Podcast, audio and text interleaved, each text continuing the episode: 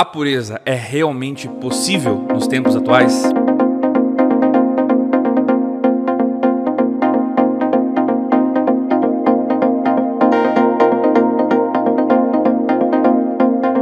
Todo ser humano tem a possibilidade de ser puro. Às vezes falta motivação mas onde encontrar motivação para viver a pureza? A primeira resposta é no amor. Somente quem experimenta do amor e exerce o amor, de fato vai ter motivação para a pureza. Ninguém pode ser puro se antes não escolhe livremente esse estilo de vida que é a pureza, porque antes de mais nada é um estilo de vida. A luta para preservar a pureza em si é uma tarefa difícil mas é, se não fosse difícil, não teria esse valor que tem. Veja, uma vida verdadeira é uma vida pura. Do contrário, é uma vida egoísta, onde só se busca os seus próprios prazeres.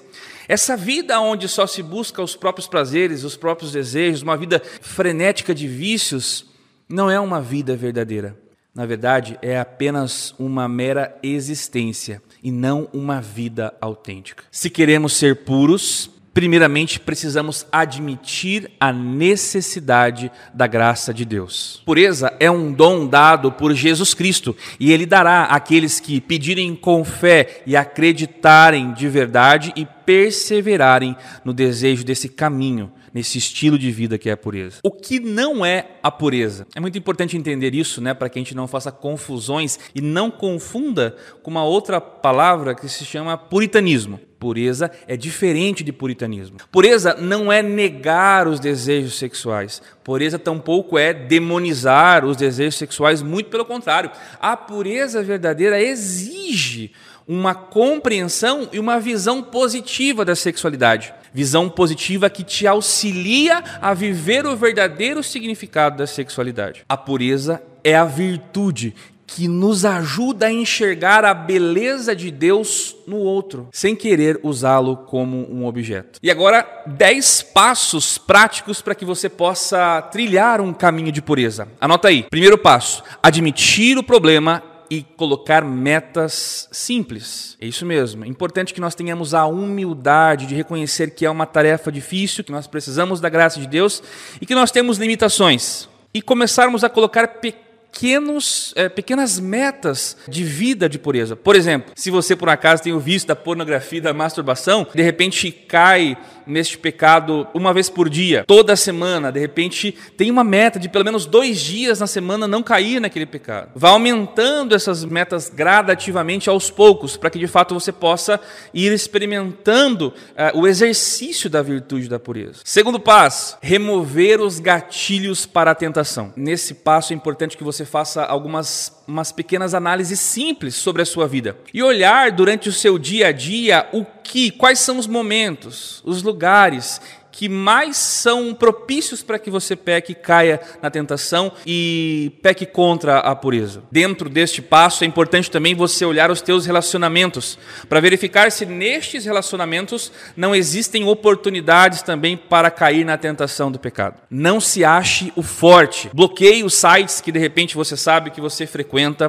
Peça ajuda para que uma pessoa de repente monitore os sites que você frequenta. Não se ache o forte. Terceira dica, terceiro passo passo, ir à confissão. Nós não podemos utilizar a confissão de uma forma errada, né? simplesmente achando que se eu vou lá confesso, já estou livre para outro pecado. Não, mas nós temos que usar a confissão de fato como ela é, um sacramento de cura e reconciliação. Quanto mais impuro, então, quanto uma vida mais impura eu tenho, mais eu necessito da graça da redenção, mais eu preciso frequentar o sacramento da reconciliação. Por isso, nós recomendamos que você, de repente, faça o propósito de quinzenalmente ou mensalmente, confesse os seus pecados com arrependimento sincero e verdadeiro. Importante para uma boa confissão também é procurar um bom padre, um padre fiel à doutrina católica, para que de fato você tenha ali um auxílio para esse momento, para essa situação. Quarta dica para se viver a pureza: buscar muito a Eucaristia. Não deixe de frequentar a missa, mesmo que se você está caindo no pecado da impureza. Frequente, busque Jesus, se confesse para de fato você poder participar desse banquete. Busque adoração eucarística constantemente. É, é, é dali é de Jesus Eucarístico que emana a fonte da força para o amor, para se viver a pureza. Quinto passo, a oração pessoal. A maneira com que nós nos relacionamos com as pessoas, na verdade, é um reflexo da maneira com que nós nos relacionamos com Deus. Se nós não temos uma vida de oração sincera, verdadeira, programada e ativa de fato, muito provavelmente nós vamos ter dificuldade para viver a pureza, porque a pureza é um reflexo desse relacionamento com Deus. Nós vivemos como nós oramos. Se nós temos pouco oração, se a nossa vida de oração é fraca, com certeza nós teremos muita dificuldade em resistir às tentações. Nós estaremos fracos no combate quando vier a tentação. Por isso é importante que você, de fato, tenha um relacionamento com Deus autêntico, mesmo que você comece de forma simples, com uma oração com a palavra, uma ida mais periodicamente à Eucaristia, para que de fato você tenha força na oração para resistir às tentações. Sexta dica: procure auxílio dos santos. Peça ajuda dos santos. Ninguém consegue nessa vida trilhar um caminho sozinho. E nós temos a ajuda, o auxílio dessas pessoas que trilharam um caminho ali também de dificuldades, sofrimentos, tristezas, mas que venceram. Então, nós sempre devemos pedir ajuda dos santos, principalmente no nosso santo anjo da guarda. Peça ajuda para que você viva a pureza é, através da intercessão do seu anjo da guarda.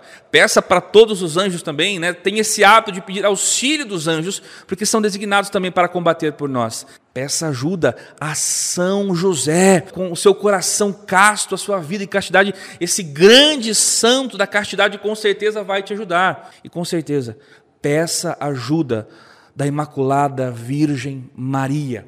Com certeza, aquela que viveu a pureza na essência vai te ajudar a viver também. Peça a ela, mãe, me ajuda a viver a pureza. Sétima dica para viver um caminho de pureza: redescubra o jejum. Nossa, Pode parecer algo muito arcaico, algo antigo, mas eu posso garantir para você que é algo fantástico, porque, primeiro, não é apenas uma ferramenta, na verdade, é uma arma espiritual que Deus nos deu. Jesus fala várias vezes no, no Evangelho que tem casos, tem situações que apenas o jejum e a oração são capazes de vencer o mal que está naquela situação. Então, redescubra a prática do jejum. Por quê? se nós não conseguimos controlar as nossas apetites no nosso alimentar, né? Se, se eu não consigo dizer não a um bacon, a um salgadinho, alguma coisa, como eu vou dizer não a uma tentação na área da sexualidade? Então, o jejum vai te ajudar nesse processo de autodomínio, autocontrole de si mesmo e de seus desejos. Oitava dica para viver um caminho de pureza: faça alguma coisa. É isso mesmo. Não fique ocioso, né?